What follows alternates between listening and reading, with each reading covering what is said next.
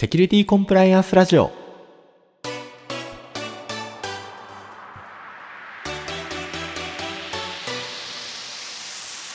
この番組は情報セキュリティの中でも法令や規制、ガイドラインや認証制度といった会社や組織が活動を行う上で守らないといけないセキュリティコンプライアンスという領域にフォーカスを当てた番組となっています。セキュリティコンプライアンス領域における最新のニュースや豆知識をお届けする企業のセキュリティ担当者必聴の番組です。お相手はセキュアナビ株式会社の伊崎です。今回もどうぞよろしくお願いいたします。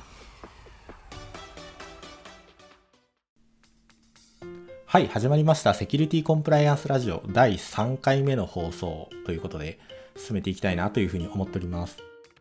最近、あの、第1回、第2回聞きましたというお声をいただくことが、まあ、いくつかありましてですね、非常に私自身嬉しいなというふうに思っています。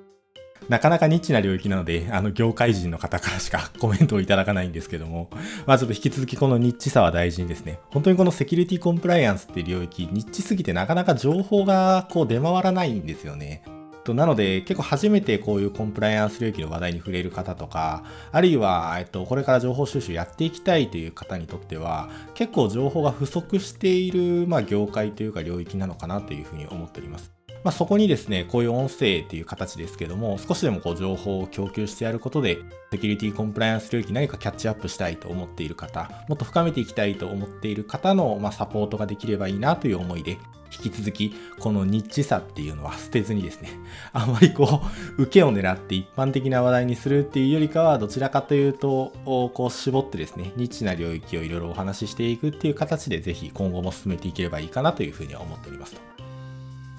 今回のテーマも引き続きですね、ニッチなところ、前回の予告通りなんですけども、ISMS の基準が変わるみたいな話をしたいなというふうに思っております。あの、この話ピックアップした理由として、最近ですね、すごくお問い合わせ、まあ、あの、私が今 CEO させていただいているセキュアナビ株式会社という会社のお客様からもお問い合わせいただくことが非常に多いんですけども、ISMS の基準変わるんですよね、そろそろと。うち ISMS 認証取ってるんですけども、そろそろ何かやらないといけないですかっていうようなお問い合わせを非常にいただくことが多くなってきました。今年に入ったぐらい、もうちょっと先ですかね、3月、4月ぐらいから結構お問い合わせをいただくことがガッと増えてきたなっていうような印象です。で、まあそういうお客様に対して、どこからそれ聞いたんですかっていう話をお伺いすると、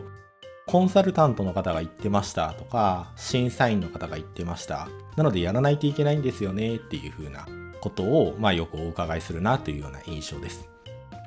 まあ確かにこれやらないといけないですし、まあやらないといけないから今回このテーマをピックアップさせていただいたんですけども、そんなに慌てなくていいですっていうのは今回ぜひ一つお伝えをしたいところかなというふうに思ってます。あの、まあ、慌てるなと。そんなにまだ慌てるような時間じゃないと。そういうことを今回お伝えできればいいかなというふうに思っております。細かい話はですね、この後の本編でもお話しできればなというふうに思ってるんですけども、対応はですね、多分2、3年後とかでも大丈夫なんじゃないかなというふうに思っています。今今すぐですね、次の審査に向けてとか、なんか数ヶ月以内に対応しなければいけないとか、そういうような現状では全くないですと。数年先でも大丈夫ですっていうところで、まずはご安心をいただければいいかなというふうに思っております。で、ISMS の話をしますというふうに言うとですね、ISMS の認証を持ってないですとか、ISMS あんま興味ないですっていう方は、あ、やべえ、今回の話関係ないというふうに思われるかもしれないですけども、これぜひ今回の話ですね、ISMS の関係者であっても、そうでない方であっても、情報セキュリティに興味ある方であれば、ぜひとも一度聞いていただきたいなというふうに思ってます。理由としてはですね、今回の ISMS の改定、厳密には ISMS の改定ってことがすごいふわっとしてますよね。厳密に ISMS の審査基準である ISO-IEC27001 が改定される可能性があるという、本当に厳密な言葉遣いをすると、そういうお話をしたいなというふうに思ってるんですけども、この改定内容はですね、最新の情報セキュリティの現状だったりであるとか、まあ、サイバーセキュリティ、プライバシー保護、こういったのの最新の現状を踏まえた形で改定をされるっていうような形になってます。なので、この企画の改定の内容をキャッチアップするっていうことは、最新の情報セキュリティの現状を踏まえて、社内でどういうセキュリティ対策をすればいいのかっていう現状が理解することができるというような構造になっています。あの、本当に最近サイバー攻撃が活発化してきたりであるとか、プライバシー意識の高まりとかによって、結構目まぐるしくこの情報セキュリティ界隈の動き、セキュリティ対策の内容というのは変わってきてるかなというふうに思います。なので、そこの変化の部分をですね、今回できるだけわかりやすくご紹介をできればいいかなというふうに思ってますので、ぜひ ISMS 関係ない方もですね、あ、少し前と比べて今のセキュリティ対策でこういうことを注意しなければいけないんだっていう情報をキャッチアップする目的として聞いていただけると大変嬉しいなというふうに思っております。ではメインテーマに入っていきたいなと思います。はい。では、えっと、ここから ISMS 認証で使われるですね、認証基準ですね。えっと、まあ、審査基準ですかね。一体何が起こっているのか。なぜ、こう皆さんがですね、ISMS の基準変わるんですよね。コンサルが言ってました。審査員が言ってました。とこういうような事態になっているのかっていうところをもう少し解きほぐしながら丁寧にご紹介をさせていただければなというふうに思っております。どこから話そうかなと思ったんですけど、もう ISMS 認証の話はいいですよね。あの、ちょっとすいません。もう理解をいただいているっていう体でとご紹介を進めていければなというふうに思っております。まあ、簡単にご紹介すると、セキュリティの認証制度ですね。ある会社だったり、ある組織のセキュリティレベルが一定基準を満たしているっていうことを第三者の審査機関から認めてもらう認証を受けるような制度になっています。日本国内だとおよそ1万社弱、まあ、1万組織弱ぐらいの会社であったり、組織だったりが認証取得をしているっていうような状況になっています。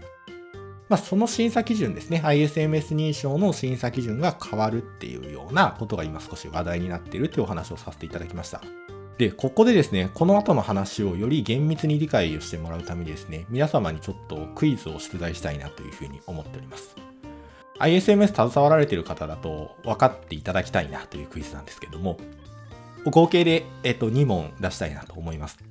まず1つ目が、ISMS の認証制度の審査基準となっている基準の規格の正式名称、皆さんご存知でしょうか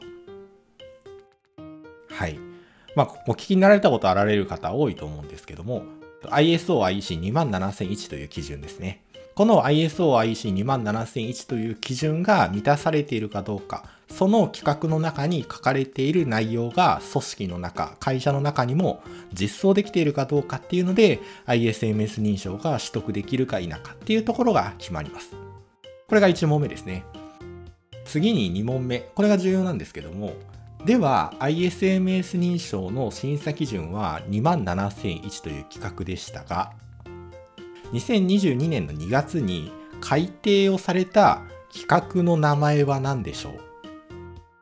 これがですね、あの、え、27001が改定されたんじゃないの？だから騒いでんじゃないの？っていう話に思われるんですけども、実は今年の2月に改定されたのは ISO-IEC27002 っていう企画,、えっと、企画です。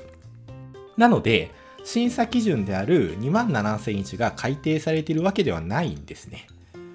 なので、そんなにまだ慌てる必要がないですと冒頭お伝えしたのは、そういったところからです。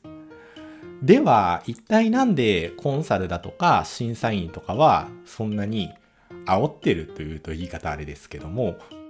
ISMS の認証を取ってる会社に対して対応しなければいけないですよというふうに言ってるのかっていうと、この27001と27002の関係性にあります。27001の一部の部分は27002の内容が取り入れられている形になっています。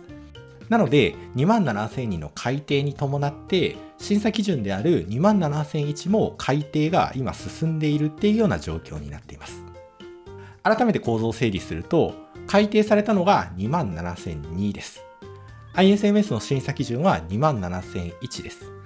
27001は27002の内容が参考に作られているので、今回の27002の改定に伴って、27001も改定される可能性があるというのが現状の整理となっています。なので、ISMS の審査基準である27001そのものはまだ改定されていないので、そう焦るなという話ですね。で実際に ISMS の審査において、その審査基準が変わると、すなわちですね、ISMS の認証をすでに持っている方が追加で対応しなければいけない。新しい審査基準に対応しなければいけないっていうタイミングになるまでに、少なくとも大きく2つのイベントが起こる必要があります。まず1つが、今回話題になっている27002の改定ではなくて、審査基準である2万7001が改定されるというイベント。2つ目が、この新しく改定された27001を用いて審査を行います。審査基準を新しい27001として切り替えますという認定機関の決定です。この2つのイベントがあって、ようやく ISMS に取り組んでいる組織、会社は新しい企画への対応を進める必要が出てくるというような状況になっています。まあ、この時期がおよそどれぐらいかっていうところなんですけども、おそらく2万7000日の改定は今年の末ぐらいに行われるんじゃないかというような話が出ています。おそらく2万7000日が改定されると、この ISMS の制度を仕切っている、まあ、認定機関という言い方をしますが、認定機関が新しい2万7001で審査を進めようという決定をするので、その決定が行われるのが、まあ、今年の末とか来年の頭とかなんじゃないかなというふうには思っています。これは全然あの推測なので、ひょっとするとずれるかもしれないですが、まあざっくりそういったスケジュール感ですね。さらに、プラスアルファで情報をお伝えをさせていただくと、新しい27001を審査基準にしますという決定から、実は2年ぐらいですね、猶予期間が設けられることが一般的です。その2年間の猶予期間、まあ、移行期間というような言い方もしたりするんですけども、移行期間のうちは、新しい27001でも、古い従来の27001でも、どちらでも審査を受けることができるっていうような期間です。なので、冒頭お伝えした通り、2年3年ぐらいは対応しなくても大丈夫だと思うんですね。移行期間ギリギリまで古い2万7001の基準で対応してて、移行期間が終わるタイミングで新しい2万7001に切り替えるっていう戦略を取る会社さんもいらっしゃると思うんですけども、そういう会社さんは、まあ、しばらく2年3年対応しなくても大丈夫なんじゃないかとお伝えしたのが、まあ、冒頭の2、3年の根拠というところになってます。なので繰り返しになりますが、まあ、そう慌てるなというところご理解いただければなというふうに思います。せっかくなので、その2万7000に今回改定されたという話題の2万7000にと、まだ改定されてない ISMS の基準である2万7001の関係をもう少し詳しく見ていきたいなというふうに思ってます。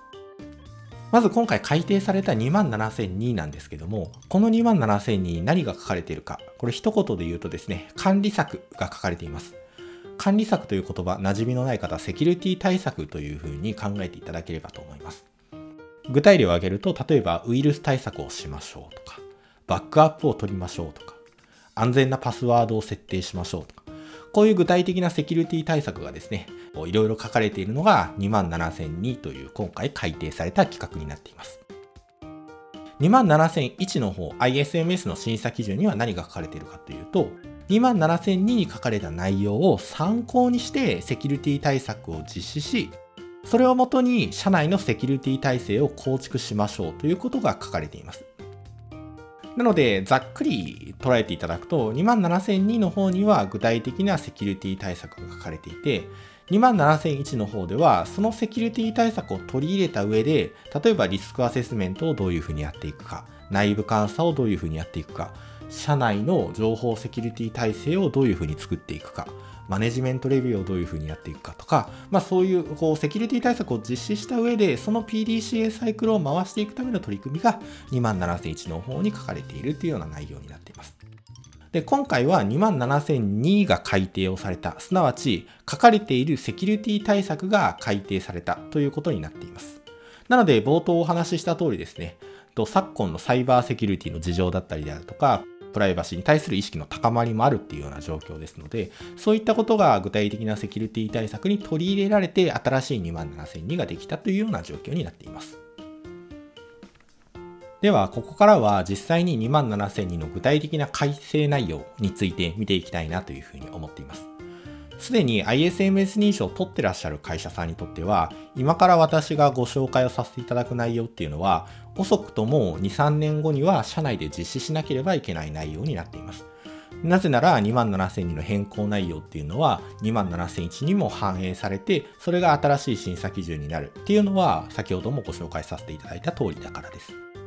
一方で ISMS 認証をまだ取ってないという会社さんにとっては、これも冒頭お話しさせていただいたんですけども、今回の27002の改定っていうのは、最新のサイバーセキュリティの状況だったりであるとか、まあ、プライバシーの状況だったりっていうのを踏まえてですね、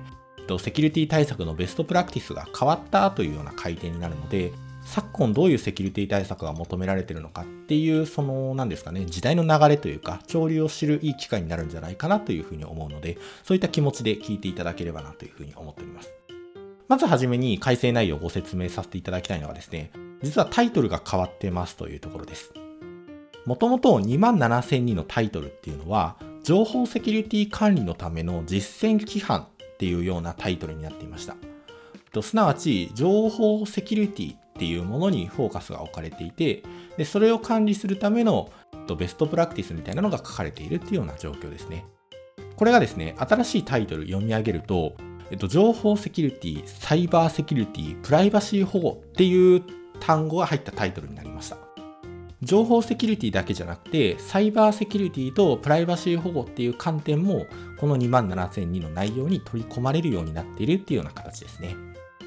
これ個人的にはすごいいい変更だなというふうに思っていまして、なぜなら、あの、今までですね、結構 ISMS って時代遅れだよねっていうふうに言われるケース非常に多かったんですね。あの、その方の主張をもうちょっと深く聞いてみると、昨今はサイバーセキュリティに対する防御、まあ防御だけじゃないですけども、サイバーセキュリティに対する取り組みが必要だと。ただ、ISMS の規格だったり審査基準は、このサイバーセキュリティに対する考え方が考慮できてないんじゃないかっていうような主張をされる方がいらっしゃったんですね。私はこの主張をちょっと受け入れられなくてですね、まあ、従来の基準でも全然サイバーセキュリティに対応できるような形になってますし、そもそも ISMS っていうのは必ずしも与えられたセキュリティ対策だけではなくて ISMS の基準以外のセキュリティ対策もいろいろと組み合わせてセキュリティ対策を行ってくださいっていうのが求められているので ISMS 古いよねモダンなサイバーセキュリティ対策できてないよねみたいに言われるのは、まあ、すごい心外だったんですけども、まあ、ここがようやく明記されましたっていうところですね。あの、誤解しないでいただきたいのは、今まででも別にサイバーセキュリティの対策は ISMS でできできるんですよ。できてたんですよ。できてたんですけども、まあなんかそういう主張をしていらっしゃる方とかもいらっしゃって、まあそういう方にこう一個一個ご説明をしていくのが結構めんどくさかったんですけども、ISMS の審査基準である27001が参照している27002にサイバーセキュリティという文言がタイトルに明記されたので、より説明しやすくなったっていうのは 僕は個人的には嬉しいなというふうに思っています。で、これ、あのタイトルが変わっただけえー、かなというふうに思われる方もいらっしゃると思うんですけども、実は中身もしっかりサイバーセキュリティ対応ができるようになってます。えー、具体的にはどういうふうになってるかっていうと、それこそですね、先ほどのような主張をされている方、あの ISMS ってサイバーセキュリティへの対応できないよねみたいな主張をされる方って、結構 NIST のサイバーセキュリティフレームワークっって呼ばれるものがあるんですけども、あれをこう引き合いに出される方が多いんですね。サイバーセキュリティっていうのは、特定防御、検知、対応、復旧っていう、こう5つのカテゴリーの対策をやる必要があると。なのでなんか攻撃を受けた場合は、それを特定をすると。で、攻撃に対して防御をすると。仮に入ってこられた時にきちんと検知をすると。何か被害を受けた場合、まあ、あるいはその前ですね、直前にきちんと対応を行うと。と復旧をしていくと。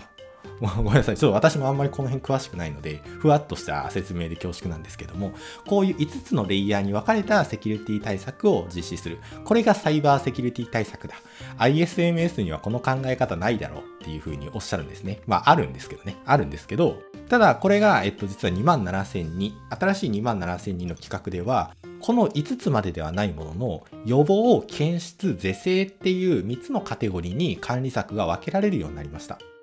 こういうサイバーセキュリティのフレームワークに沿ってないじゃないかという主張に対しては、いや、新しい27002では予防検出是正っていう、そういうサイバーセキュリティに特化した枠組みが設けられているので、サイバーセキュリティ対応もできますという強い主張ができるようになったという、これはまあ個人的にはすごく喜ばしい。今までのこう説明コストがだいぶ楽になったなっていうような印象があります。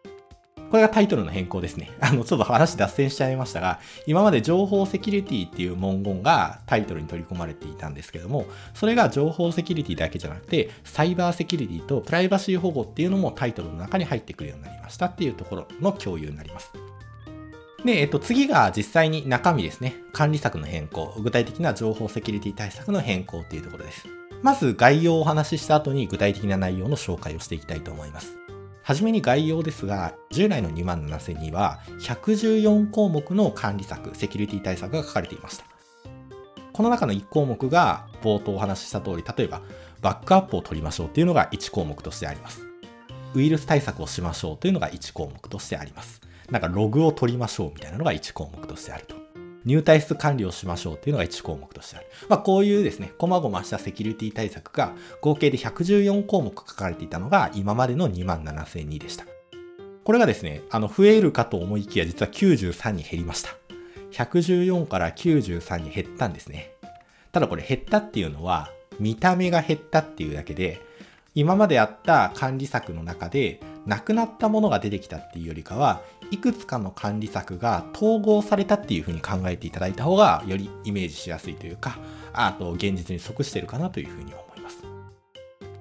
統合して93になったっていうだけではなくて、実は新しく増えた管理策、その今までの114の中に入ってなかった対策も93の中に増えているっていうような状況です。これは11個増えてるんですね。えなので、きちんと数字でお伝えをすると、今まで114項目あったのは、ギュギュギュッと圧縮されて、まず82になりました。圧縮された82に加えて、新しい11個のセキュリティ対策が加わりました。これで合計93になったっていうのが正しい表現になります。で、具体的なセキュリティ対策の変化だけではなくて、実は、えっと、章立ても変わってます。今までは実は5章から18章までの14章立てで114項目が紹介されてたんですね。これが実はカテゴリーが4つになりました。めちゃめちゃ減りましたよね。今まで14章あったのが4つの章に改めて再編をされました。4つもすごい分かりやすくてですね、組織的な対策、人的な対策、物理的な対策、技術的な対策っていうこの4つに改めて章立てが見直されることになりました。この4つは、まあ、セキュリティに携わられている方だとお聞きになられていることも非常に多いと思う。その組織的、人的、物理的、技術的っていう4つのカテゴリーにセキュリティ対策が分かれますみたいなのは結構セキュリティの基礎で習う部分かなというふうに思うんですけども、まあ、こういうふうな分かりやすい形で管理策が再編されるようになっています。カテゴリーもシンプルになりましたし、項目数も減ったっていうところで、そんなに理解するのがめちゃめちゃ大変になったっていうわけではないっていうところはご理解いただければなというふうに思っています。で、こっからですね、新しく増えた11項目、一個一個紹介していきたいなというふうに思います。また長くなる予感ですね。あの、できるだけ手短にご紹介をしていければなというふうに思うので、ああ、そっか、最近の事情を踏まえるとそういう対策を新しくやらないといけなくなってきたのかっていうような感じで聞いていただければなというふうに思っております。で、初めにちょっとお断りするんですけども、私も実はまだ完全に理解してるわけではないです。ちょっとパラパラーと内容を読んでみて、ああ、こういうもんなのかっていう薄い理解で話すところもあるので、ちょっと間違ってた内容とか、いや、それは違うだろうみたいなのがあれば、後でこっそり教えていただければなというふうに思います。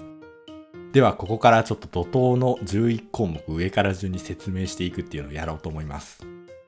まず記念すべき1項目目は、脅威インテリジェンスという項目が新しく追加されました。なんかかっこいい名前ですね。脅威インテリジェンスって。これどういうことかっていうと、まあ、脅威インテリジェンスっていう言葉自体は、情報セキュリティとかサイバーセキュリティの中では一般的に使われている言葉ですね。情報セキュリティ上の脅威。うんと例えばですけども、まあ、こういうウイルスが流行ってますとか、こういうマルウェアが流行ってます、こういう攻撃手法が流行ってますとか、そういうこうセキュリティを脅かす脅威をきちんと収集しましょう、情報収集して分析して自社のセキュリティ対策に役立てましょうっていうのが、まあ、ざっくり言うと脅威インテリジェンスですね。当然もっと奥は深いんですけども、めちゃめちゃシンプルにわかりやすく言うとそういうような表現になります。これ今まで実は従来の27002では、あんまりこうフィーチャーされてなかったというか、主だってやってくださいっていうふうには書かれてなかったんですけども、これが新しくセキュリティ対策の1項目として増えましたっていうところですね。今までの2万7002だと、専門組織との連絡みたいなセキュリティ対策、管理策が1項目としてあったので、そういうところで外部の、例えば日本国内だと IPA から情報収集しますとか、まあそういう日本国内の、あと JP サート CC とかかな。日本国内のセキュリティをやってる団体から情報収集をしますみたいな、ふわっとした表現でセキュリティ対策をされてるような、あと会社さん多かったかなというふうに思うんですけども、それが明確に脅威インテリジェンスっていう管理策が1個増えたので、ちゃんと、えっと、最新のセキュリティ上の脅威っていうのの情報収集をして、分析して自社の対策に役立ててくださいっていうサイクルをきちんと回す必要が出てきたっていうような状況になってます。これが1つ目ですね。次2つ目。クラウドサービス利用のための情報セキュリティという管理策が増えました。これも今風ですね。これ意外に思われるかもしれないですが、今までの2万7000に、今までの ISMS は、クラウドサービスを新しく利用するときとか、クラウドサービスをこういう風に管理してくださいっていうセキュリティ対策、書かれてなかったんですね。なので、実は ISMS 取ってる会社でも、クラウドサービスを新規に利用するときの手続きが全然整備されてなかったりであるとか、クラウドサービスをどういうふうに管理するかっていうようなところが全然整備されてない会社さん非常に多かったです。これがようやく管理策の一つとして2万7000人の中に明記されるようになりました。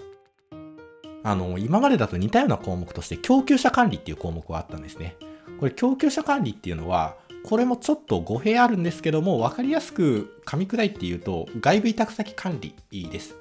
例えば、フリーランスの方に外部委託してますというか、なんか例えば営業代行の会社さんに外部委託してますとか、事業の方に業務の一部を外部委託してますとか、そういう外部委託を適切に管理しましょう。セキュリティ上のこうリスクを鑑みてきちんと管理をしましょうっていう対策はあったんですけども、その供給者管理っていうところにクラウドサービスが含まれるかどうかっていうのは結構議論の余地があったところだったんですね。これが新しくクラウドサービス利用のための情報セキュリティっていう新しい管理策が新規に作られたことで、この管理策の中できちんとクラウドサービス利用のためのセキュリティ対策をやっていきましょうというのが明示的に求められるようになったっていうのがこの2つ目の管理策になっています。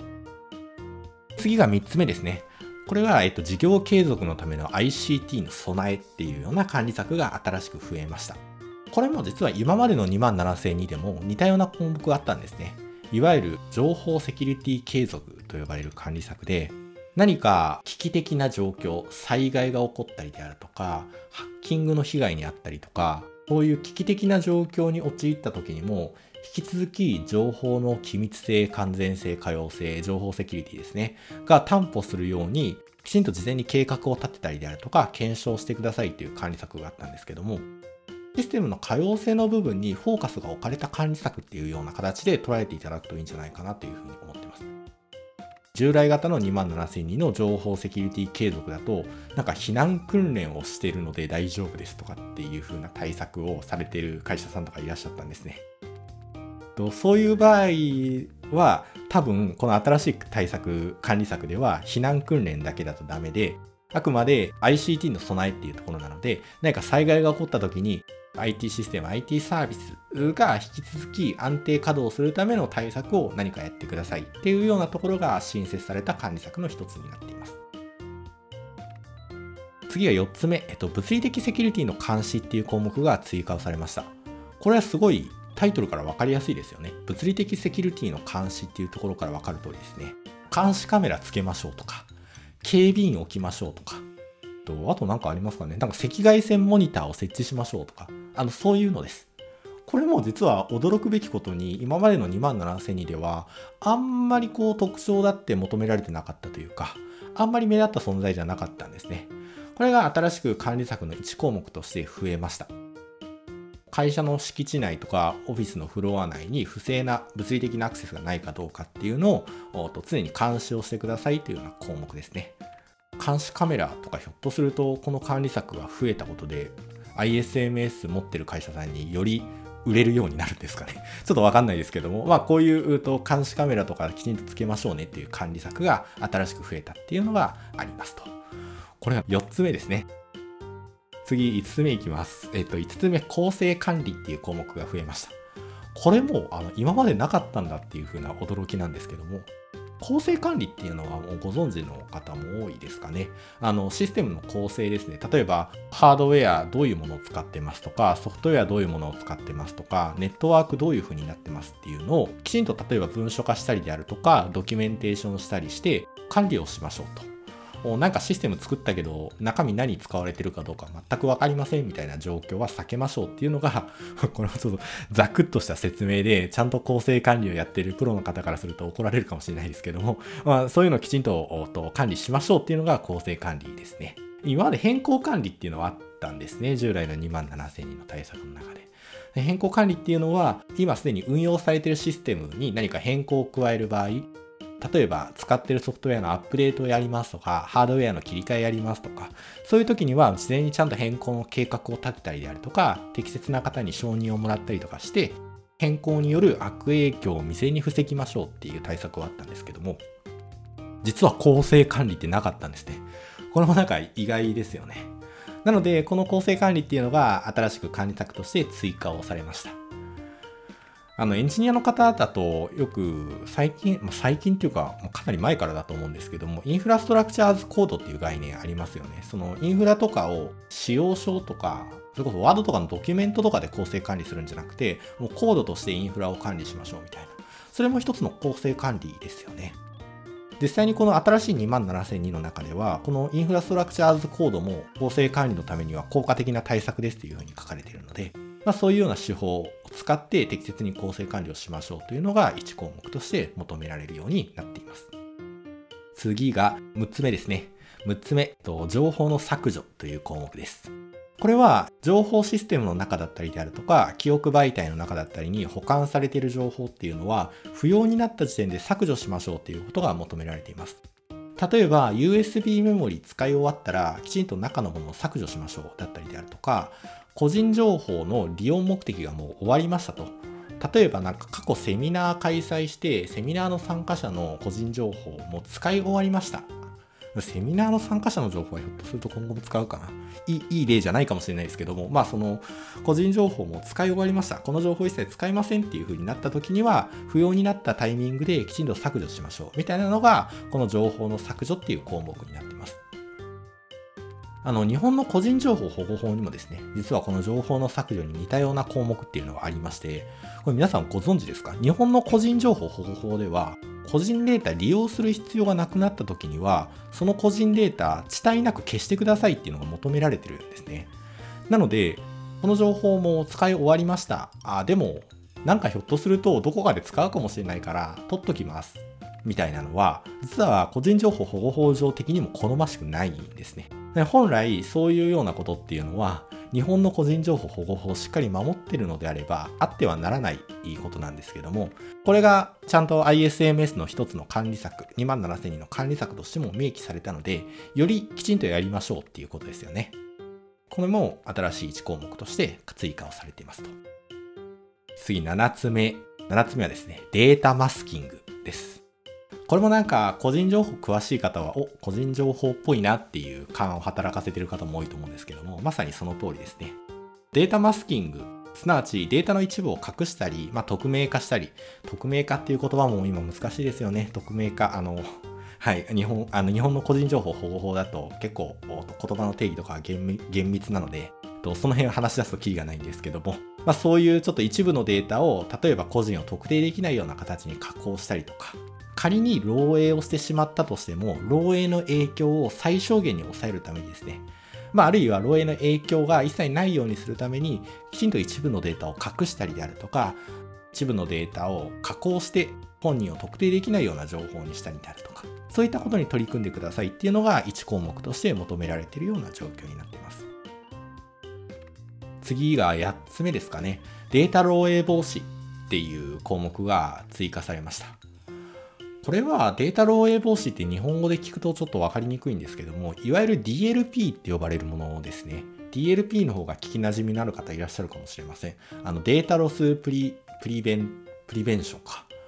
Data Leak Prevention の頭文字でもあったりするんですけども、この DLP の対策をきちんとやってくださいっていうところですね。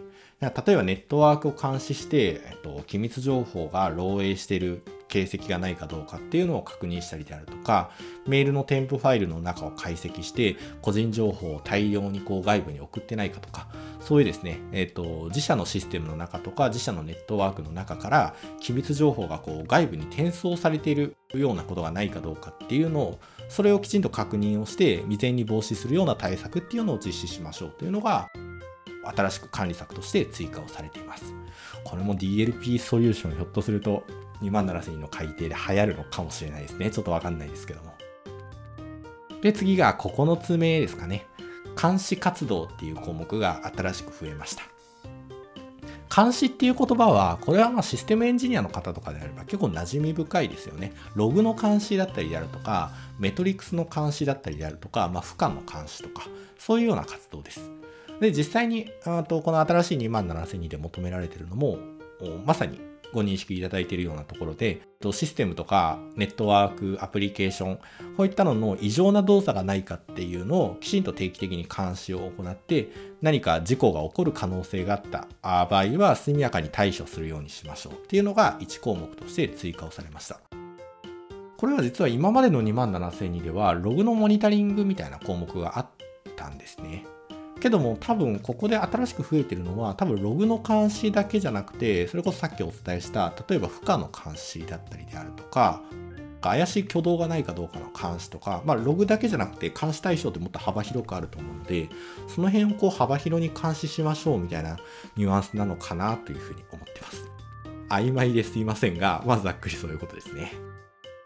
で次が10個目これは Web フィルタリングという管理策になります。ウェブフィルタリングはなんか馴染みありますよね。あの、怪しいサイトを見ようとした時とか、そういった時に、えっと、ウェブサイトの閲覧をブロックするような機能ですね。と、ああいうのの対策をきちんとやりましょうっていうようなことが求められています。これもまあどこまでやるかっていうのは結構程度問題かなっていうふうに思います。なんか技術的にきちんと対策をするっていうのは全ての企業ができるわけではないので、ちょっとどこまでの対策に落ち着くかっていうのがわからないんですけども、まあ、こういうような管理策ですね。外部の悪意あるコンテンツにこう自社のネットワークがさらされることをきちんと防ぎましょうというような対策ですね。これも最近あの標的型攻撃とかが増えていてですね、インターネット上のサイトからダウンロードしたファイルの中にウイルスが入っていて、そこからウイルスに感染するみたいな話も非常によく聞く話になってきたので、まあ、こういうのの対策として Web フィルタリングを管理策の一つとして明記されるようになったのかなっていうような、まあ、勝手なイメージも持っています。11個目最後。最後はセキュアコーディングです。これも多分エンジニア、ウェブエンジニアとかソフトウェア開発をされているエンジニアの方には馴染み深いところだと思うんですけども、もうシンプルでソフトウェア開発するときにちゃんとセキュアコーディングやってくださいというのが11個目の新しい管理策として追加をされています。これもセキュアコーディングやりましょうっていうのは、今までの2万7000でも細かいところに書かれてました。あの、隅っこにちょろっと書いてありました。あただ、それがこう格上げされて管理策の一つになったっていうような感じですね。これはなんか時代背景ってどうなんですかねひょっとするとこうネットワークのセキュリティとかそういったところだけではなくてきちんとアプリケーションレイヤーのセキュリティもしっかりやっていきましょうみたいなところがちょっとセキュリティ全体的な意識として上がってきてるのかもしれないですね。まあ、そのセキュアコーディングというのが明記されたので、えっ、と、きちんとこの対策に取り組みましょうというようなところですね。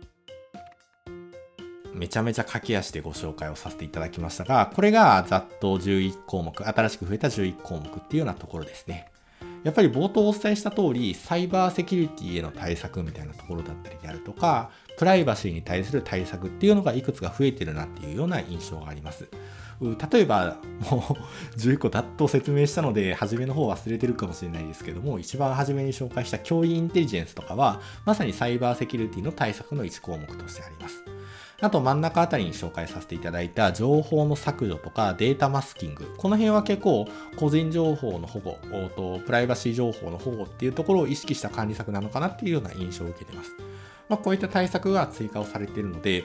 うんと、今 ISMS を持っている会社さんは繰り返しになりますが、まあ、遅くとも2年3年後とかにはこういった対策を自社の中の対策として implementation を実装する必要があるなっていうような状況になっていますと。この11項目増えましたみたいな話を今までさせていただいたんですけども、これによって結局何をしなければいけないのか組織が ISMS 認証を維持し続けるためにですね、何をしなければいけないのかっていうところが重要な話になってくるかなというふうに思っております。まあ、大きく3つあるかなというふうに思ってまして、順を追ってご説明するとですね、まず1つ目がリスクアセスメントの見直しです。とリスクアセスメントのプロセスの中の一つの重要な作業としてですね、今組織が実施しているリスク対応と、と付属書、付属書 A っていう言葉あちょっと使っちゃいますけども、これ27002と同じだと考えていただいて大丈夫です。27001の中の付属書 A、えっと、すなわち27002に書かれている内容と比べて、不足がないかどうかを確認してくださいっていうのがリスクアセスメントのプロセス厳密に言うとリスク対応のプロセスなんですけども、まあ、リスクアセスメント、リスク対応のプロセスとして求められています。なので、社内にですね、ISMS の書類で、なんかリスクアセスメントシートとか、リスク対応シートとか、ちょっとまあ会社によって書類の名前は様々だと思いますけども、なんかそういう書類がある場合はですね、新しい、えー、と27、000人を元に、このリスクアセスメント関連の書類を見直す必要が出てくるかなというふうに思っております。で、2点目が適用宣言書の書き換えですね。これも適用宣言書何ぞやっていうのはわざわざもう説明しませんが、えっと、今まで114項目の管理策をもとに適用宣言書を作ってたものが、えっと、93の管理策になるので、この適用宣言書も書き換える必要があります。もし適用宣言書のイメージつかみにくい方いらっしゃれば、社内の ISMS のドキュメントを探してみてください。多分、適用宣言書って書かれているものがあると思うので、それの修正が必要になってきます。で、最後3つ目がですね、社内規定の見直しと運用っていうところですね。まあ、新しいセキュリティ対策が増えるので、そのセキュリティ対策を明文化して、社内にきちんと周知して運用してもらう必要があります。なので、情報セキュリティ対策が書かれた規定っていうのを見直して、新しい文言を追加するとで、それで承認をもらって、社内で発行して、きちんと社内の従業員だったりであるとか、社内のシステムっていうのが、新しい企画に対応できるようにするっていうような取り組みをやっていく必要がありますと。っていうところで、ちょっと駆け足でしたが、この27002の具体的な変更の中身、まずタイトルが変わってますっていうところと、新しい管理策が11項目ぐらい増えてますっていうところ。で、実際に今回の変更によってどういう対応をやっていかないといけないのかっていう対応の内容を3つご紹介させていただきました。繰り返しになるんですけども、本当にお伝えしたいのが、まあ、焦るなっていうところですね。これを言うと、なんかいろんな方から叩かれるかもしれないですけども、まあ、審査員の方とか、コンサルの方とかって結構知識を言いたがりな方がかなり多い印象をですね、怒られるな、思ってまして、まあそういう方々は結構、あ、これ改定されるんですよ、対応しないとやばいですよっていうふうにおっしゃるんですけども、まあもうちょっと先でも全然大丈夫かなというふうに思ってます。もちろんあの先で大丈夫で、もう会社によって事情はまちまちだと思います。先で大丈夫な会社もいれば、いや、もうサイバーセキュリティ対策、プライバシー保護に対する対策は急務だから一刻も早く対応しろという風なスタンスの会社さんも当然いらっしゃると思います。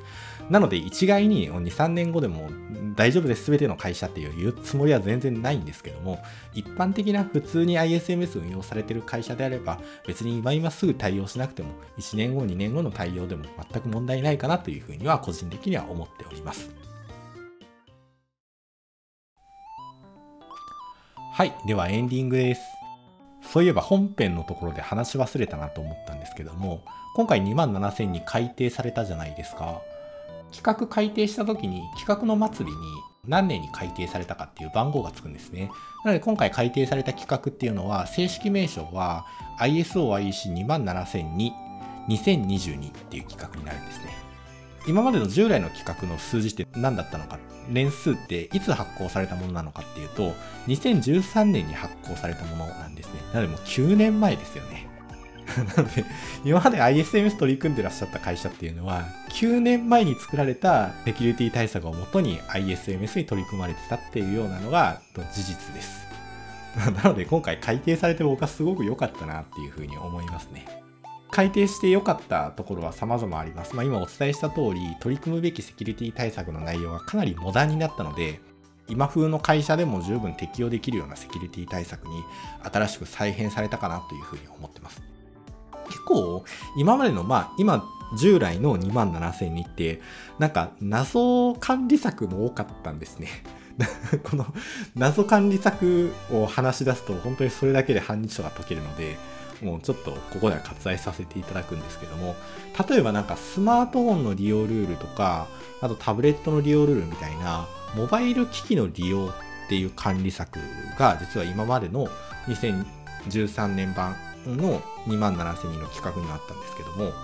このモバイル機器の利用っていう管理策ってどういった章に入ってるかって皆さんイメージつきますかね？まあ利用だからあまあ技術的な対策の章とかなんじゃないかなとかって思われがちなんですけどもこれ実は情報セキュリティのための組織っていう章に入ってたんですね。えっと、これがいかに奇妙かっていうのをもうちょっとご紹介させていただくと、情報セキュリティのための組織っていう章の中に、それ以外にどういうことが書かれてるかっていうと、例えば社内の体制決めてくださいとかって書かれてるんですね。えっと、責任者誰にします？担当者、ISMS 責任者誰で、ISMS 担当者は誰でとかって決める中に、いきなりモバイル機器の利用をっていう管理策が出てくるんですよ。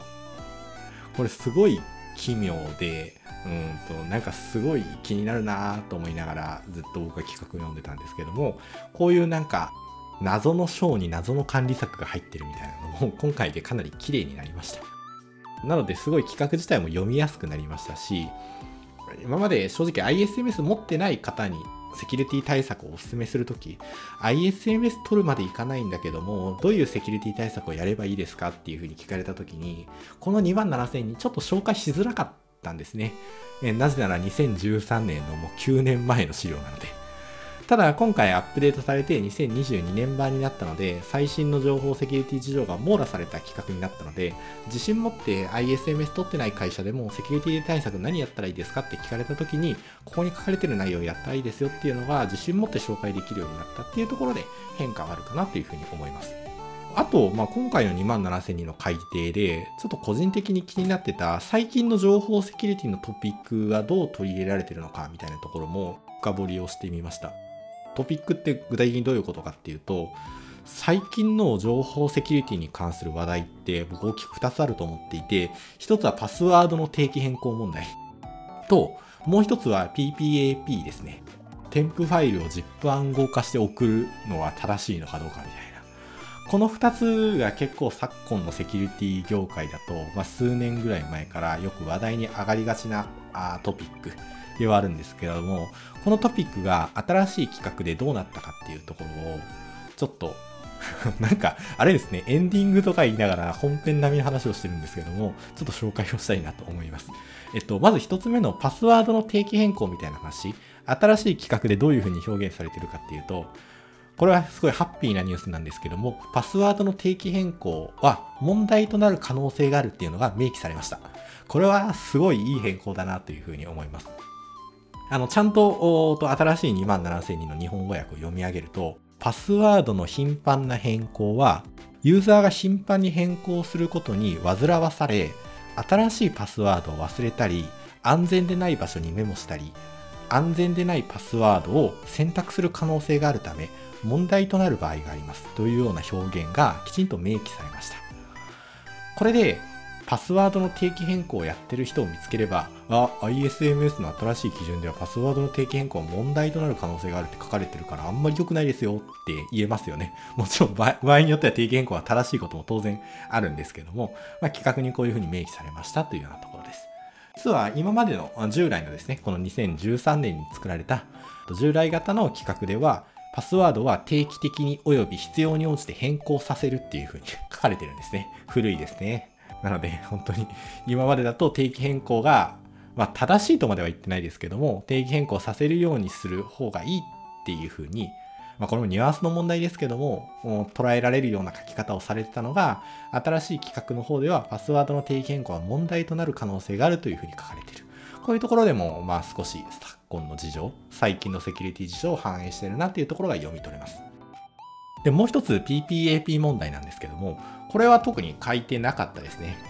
あれ、ないなと思ってよくよく考えると、これ、あの、PPAP やってるのって日本だけでしたね。日本だけかどうかわかんないですけども、あまり諸外国ではされてないみたいな話はあるので、まあ確かに ISO みたいな国際的な基準でわざわざ日本の問題を取り入れられるかっていうと、まあそんな取り入れられないので、そりゃ入んないわっていう話ですね。